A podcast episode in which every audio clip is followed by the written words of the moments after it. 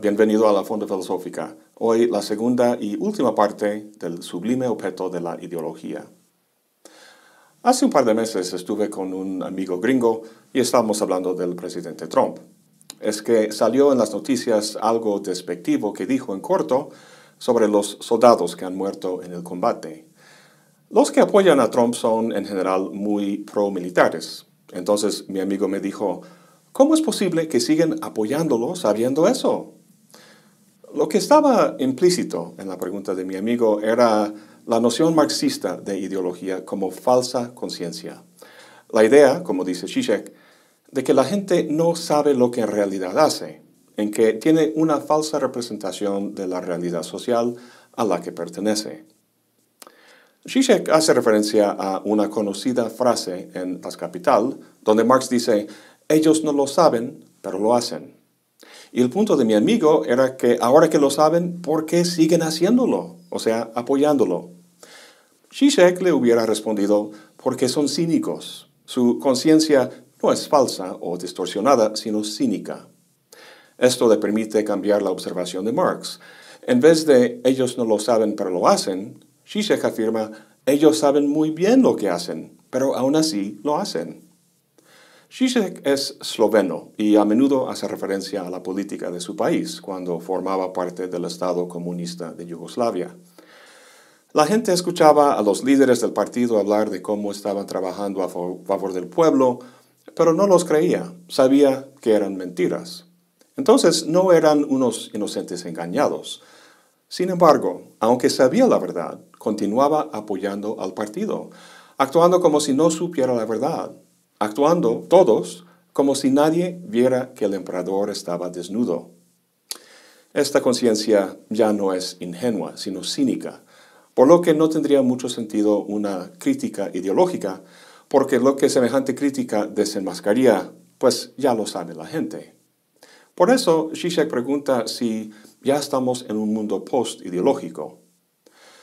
Obviamente piensa que no. ¿Por qué? Pues volvamos a esa frase de Marx. Ellos no lo saben, pero lo hacen. Vimos que el giro que Zizek le dio fue cambiar el no a un sí, decir que sí lo saben, pero lo hacen de todos modos. Si eso fuera todo, entonces estaríamos en efecto en un mundo post-ideológico, porque no hay engaño.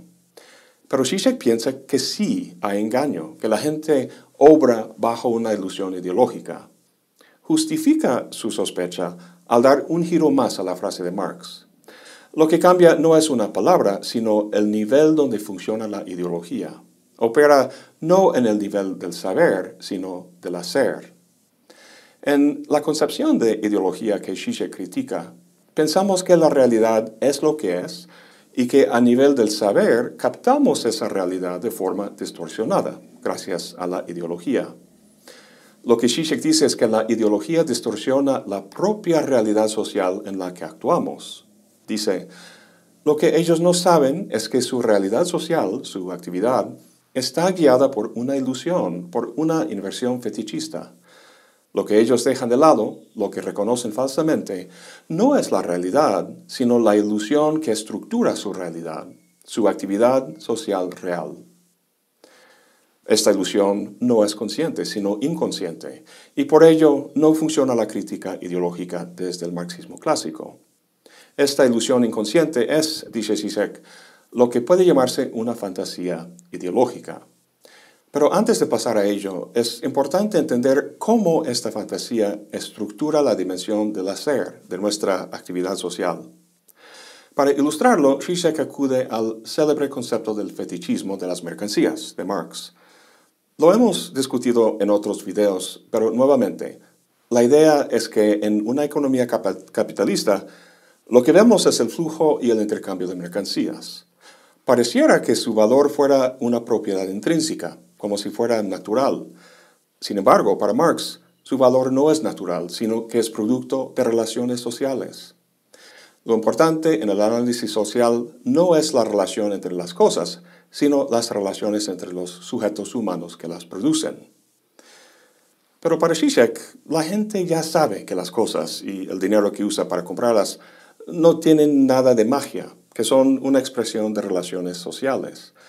El problema, dice, es que en su propia actividad social, en lo que hacen, las personas actúan como si el dinero, en su realidad material, fuera la encarnación inmediata de la riqueza en tanto tal.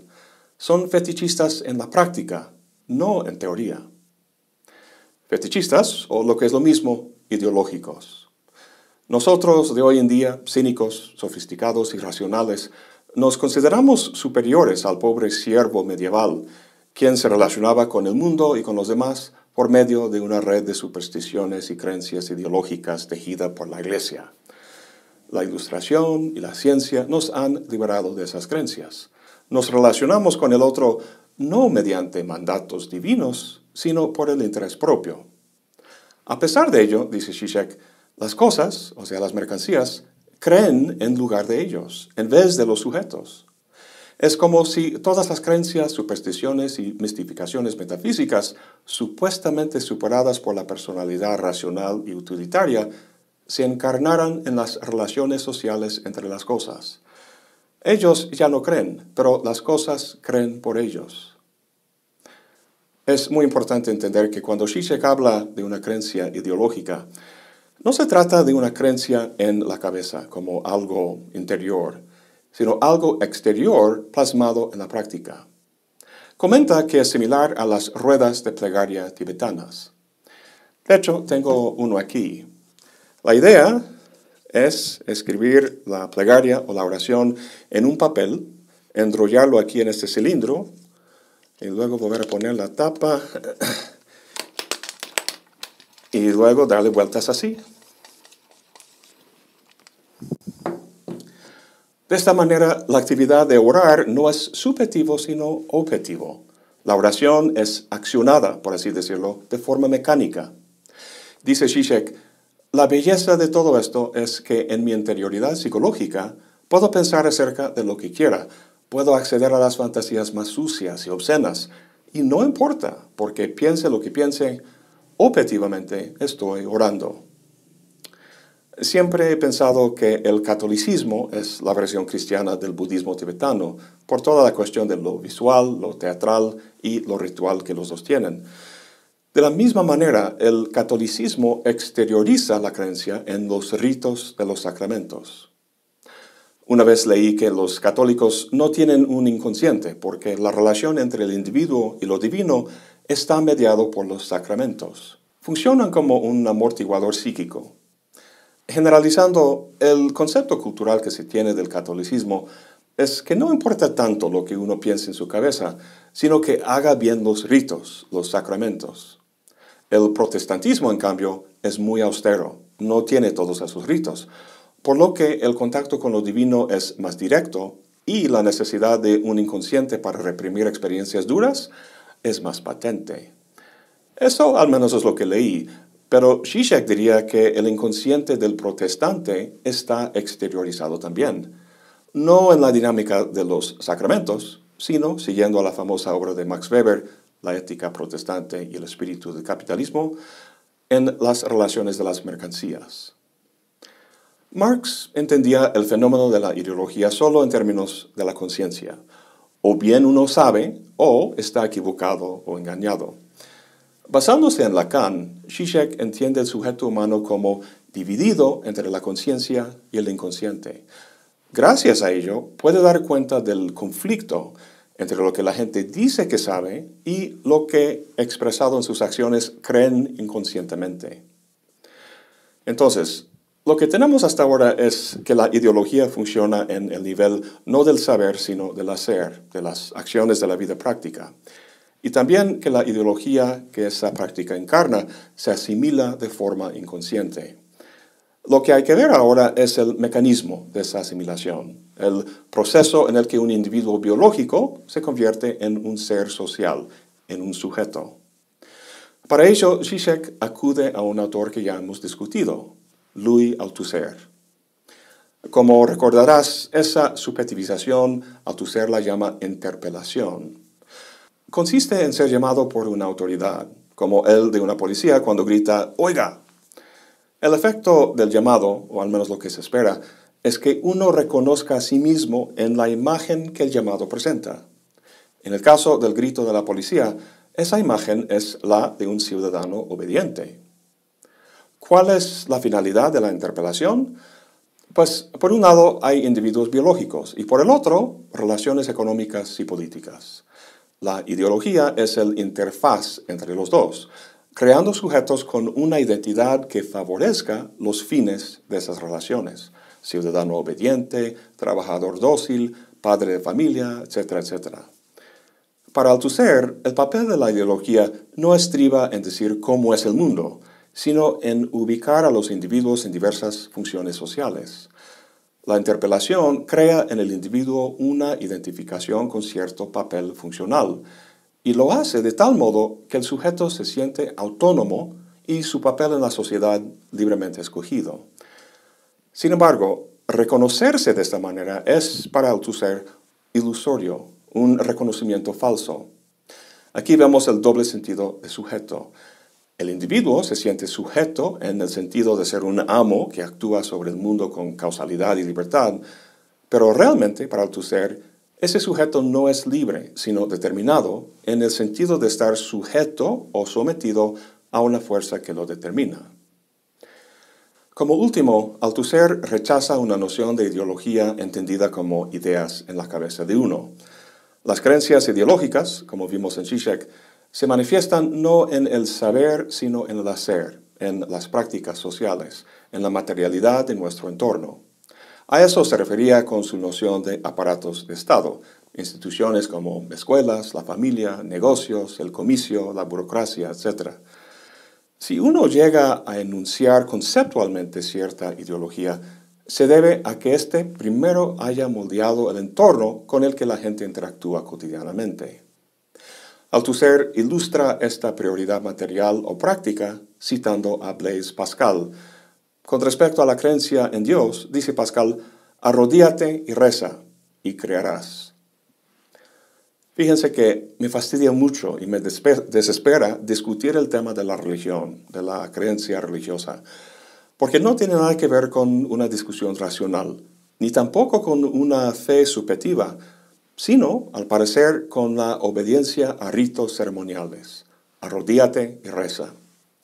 Según Althusser y Zizek, las creencias políticas también son de esta naturaleza.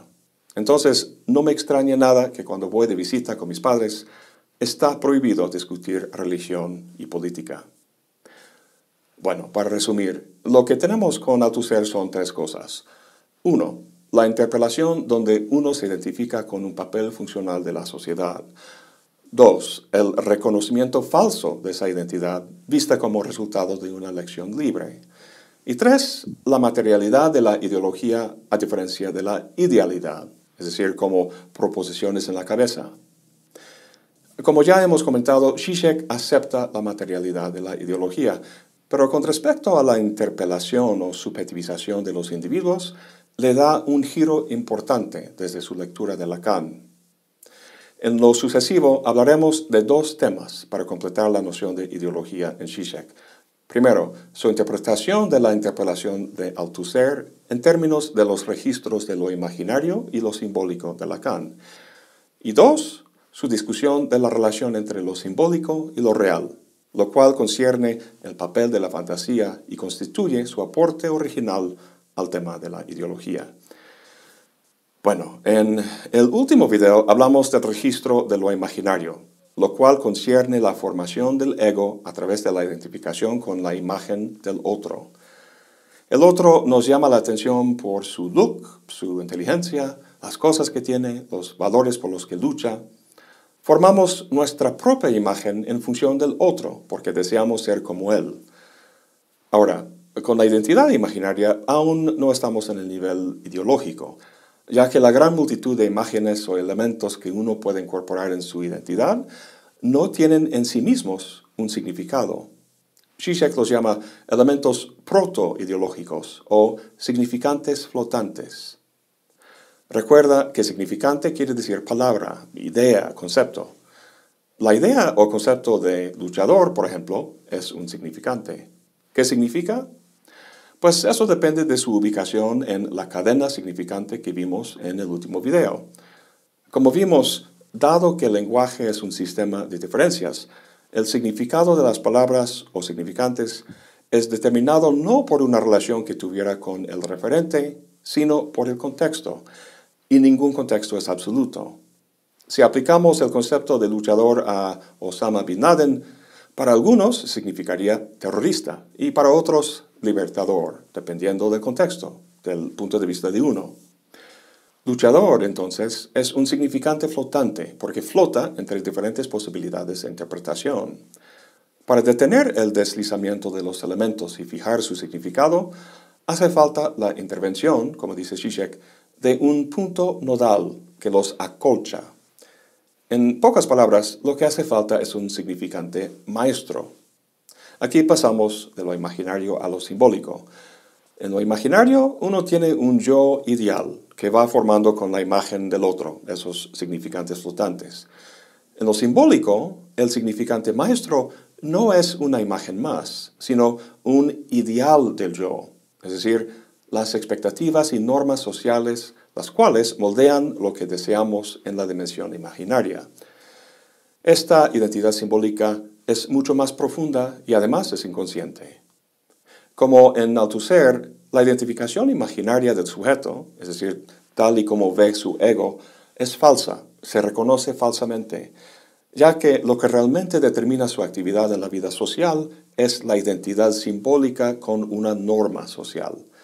El significante maestro es lo que acolcha eso. Es lo que Althusser llamaba la autoridad y lo que Lacan y Zizek llaman el gran otro, con O mayúscula, lo cual puede ser diversas cosas, como por ejemplo Dios, el pueblo, el partido, el Führer, entre otros. Este es el nivel propiamente ideológico, ya que este gran otro es lo que detiene el deslizamiento de la cadena significante, dando cierto sentido a sus elementos, un sentido que alinea el sujeto con los valores del partido o el pueblo o lo que sea. Ahora bien, hasta aquí hay mucha sintonía entre Zizek y Althusser, pero hay una diferencia clave, la cual consiste en el hecho de que para Zizek el proceso de subjetivización o interpretación queda corto, su alcance no es completo. Para ver por qué y para dar paso al aporte principal de Zizek al estudio de la ideología, vamos a fijarnos en la perspectiva del individuo y aquello que le motiva a actuar, el deseo.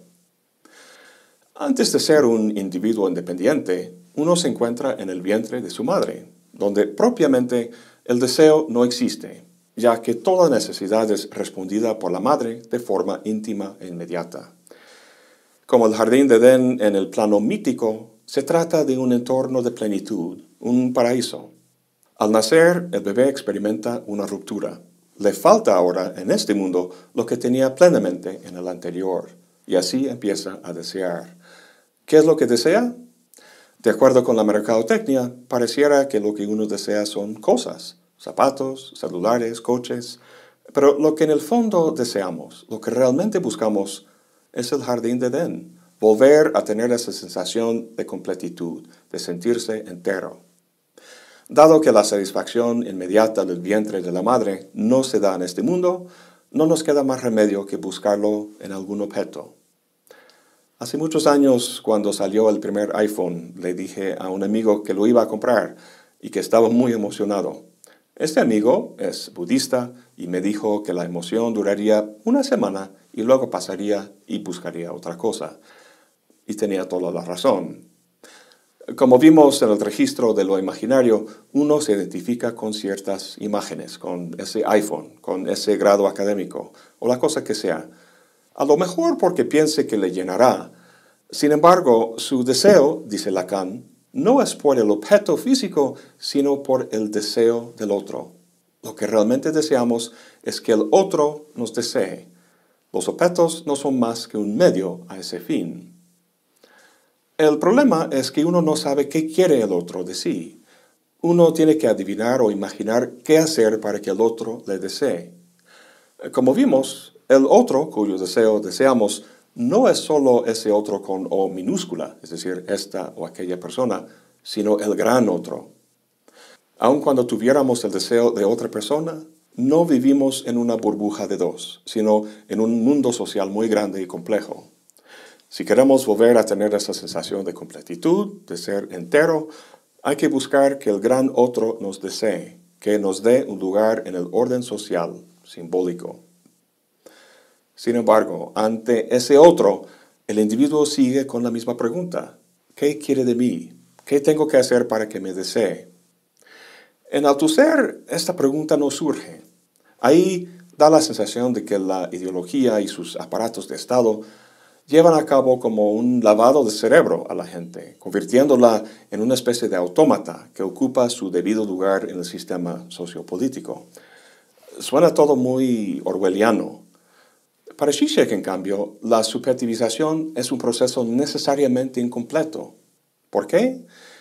Porque el vínculo entre el sujeto y ese gran otro, sea Dios, la nación o el partido, no es directo y pleno, sino simbólico. Acuérdate de la pieza musical que comentamos en el video anterior. Su significado es el goce directo al escucharla.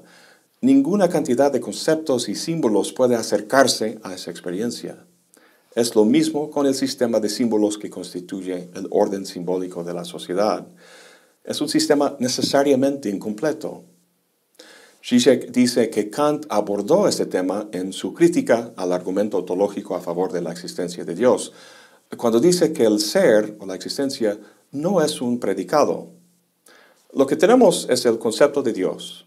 Ese concepto consta de varios predicados. Es omnipotente, omnisciente, etc. Dice Zizek, si uno conoce todos los predicados de un ente, su ser, su existencia, no se sigue. Es decir, uno no puede concluir un ser a partir de un concepto.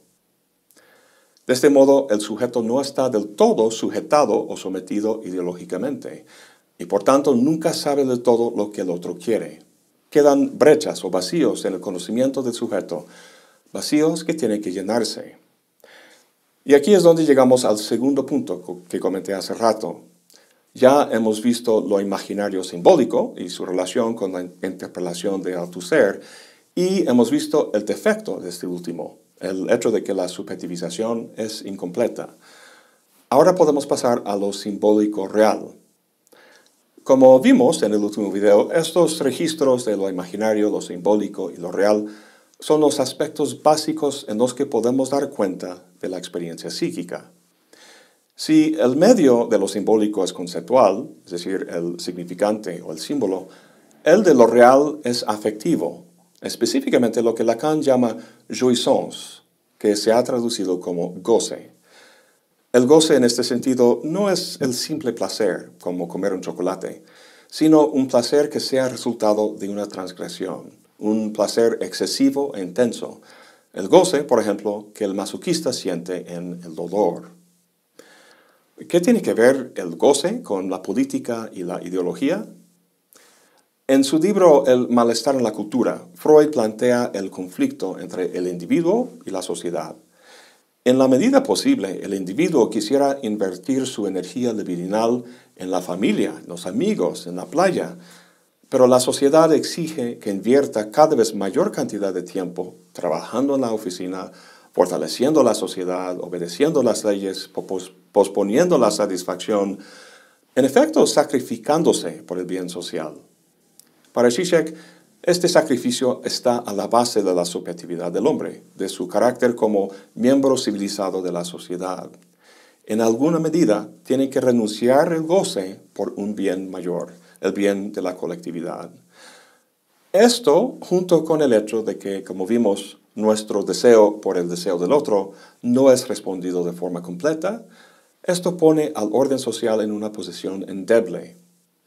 Para que las leyes sean efectivas, para que un régimen político cuente con la lealtad de los sujetos bajo su dominio, el deseo tiene que recibir satisfacción, tiene que haber goce, tiene que haber entonces un quid pro quo, si el sujeto es leal al régimen, entonces puede recuperar el goce que sacrificó al ocupar su lugar en el orden simbólico de la sociedad. El detalle es que el gran otro no tiene ese goce. Sin embargo, es menester que el sujeto crea que sí lo tiene, que el partido, la nación o lo que sea su gran otro tenga acceso al objeto de deseo, ese jouissance. Entonces, ¿cuál es la solución? La fantasía.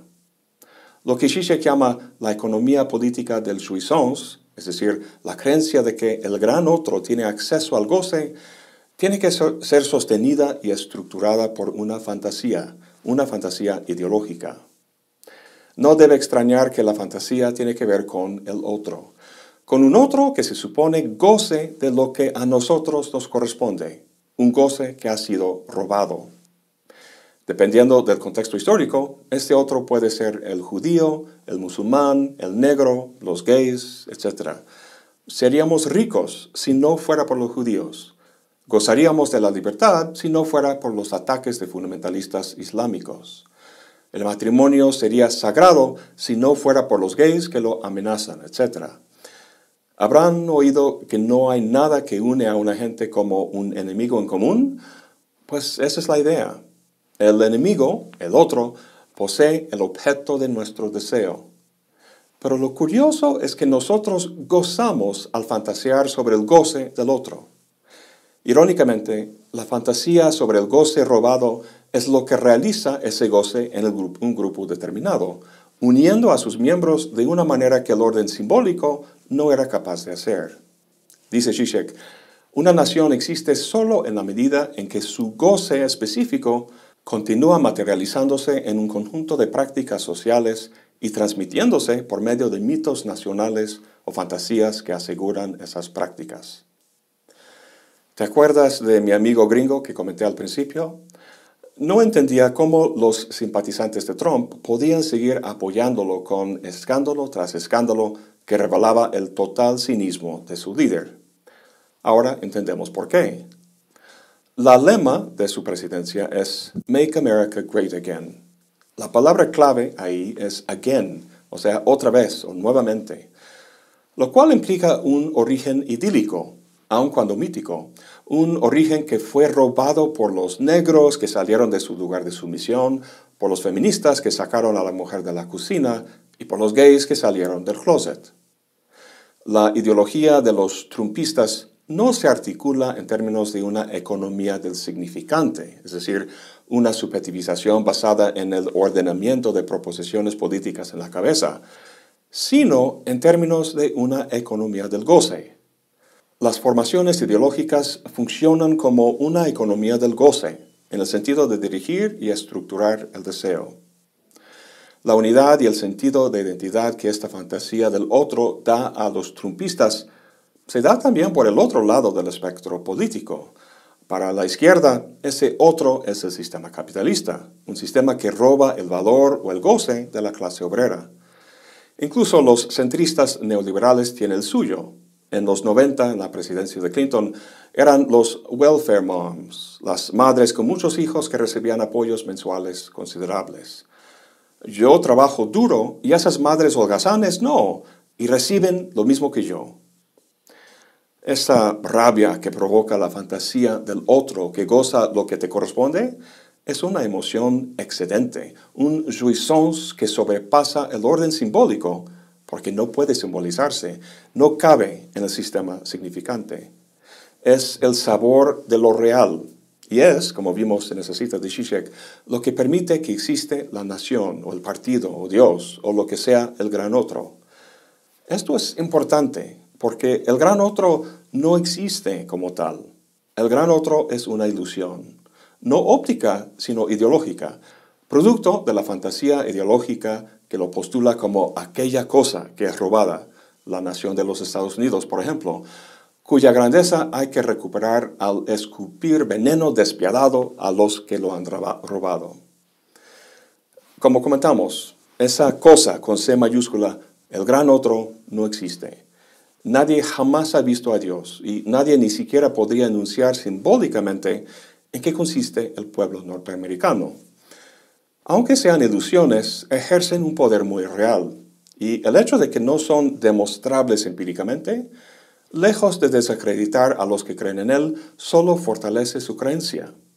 Esos objetos no son empíricos, sino sublimes. Y aquí llegamos por fin al curioso título del libro, El sublime objeto de la ideología. Zizek toma la noción de objeto sublime de Kant y la crítica del juicio.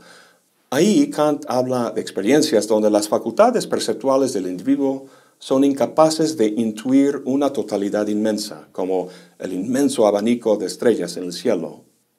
No hay un objeto definido que nuestras facultades pueden captar y entonces fracasan en su intento. Sin embargo, el fracaso del entendimiento de formar un juicio sobre semejantes objetos es un fracaso solo epistémicamente, ya que la experiencia indica una facultad suprasensible dentro de la persona, es decir, su razón, una facultad moral superior a cualquier poder meramente empírico. A pesar de la limitada finitud de uno, moralmente uno es autónomo y soberano. El último video de mi serie sobre lo bello y lo sublime en Kant habla de esto con mucho más detalle. Pasando a Zizek. El hecho de que el gran otro no sea susceptible de una intuición empírica no constituye un fracaso desde el punto de vista de la persona que cree en él. El hecho de que no puede explicar la naturaleza de sus creencias políticas no es algo negativo, sino que más bien es testimonio de la grandeza o trascendencia de Dios o de su nación, elevado muy por encima del mundo vulgar y profano. Y así lo desesperante que es discutir la política o la religión con gente que no cree como tú, que no se arrodilla ante el mismo gran otro que tú. No sé si Zizek tiene razón en todo lo que dice sobre la ideología, sin embargo, está claro que criticar posturas políticas desde la racionalidad científica con la finalidad de desmitificarlas no va muy lejos. El punto de enganche de la ideología no es en el saber, sino en el hacer, en la materialidad de nuestra vida cotidiana. No es un velo que tapa los ojos de la conciencia, sino una fantasía que el inconsciente teje. Entonces, si la crítica ideológica para Zizek no consiste en desmitificación, ¿En qué consiste? Dado que la ideología tiene efecto en un nivel inconsciente, lo que hace falta es algún tipo de psicoanálisis, específicamente lo que Zizek llama atravesando la fantasía. En términos muy generales, un individuo en psicoanálisis tiene un trauma que ha reprimido, pero que sigue ahí expresándose en diferentes síntomas neuróticos, psicóticos y también físicos. La idea es recorrer los elementos de la fantasía que oculta el trauma para descubrir este y revivirlo, con el fin de como resignificarlo de una forma más sana o al menos menos dañino para la vida cotidiana, del paciente. En el contexto de Zizek y la ideología, descubrir el trauma significa tocar lo real, es decir, retar el orden simbólico de tu grupo al enfrentar aquello que excluye o reprime, estableciendo así nuevas coordenadas para experimentar la realidad social. Esto es un proceso bastante difícil, porque significa cuestionar y desmantelar la identidad de uno. Veo cómo puede llevarse a cabo a nivel individual, pero a nivel social, se puede psicoanalizar una sociedad en el sentido de diagnosticar sus patologías, pero el cambio tiene que suceder a nivel de los individuos. Históricamente está claro que estos cambios sociales se dan, pero la comprensión de su mecanismo creo que se nos escapa todavía. Eso es todo por hoy. Gracias por acompañarme. Hasta la próxima y buen provecho.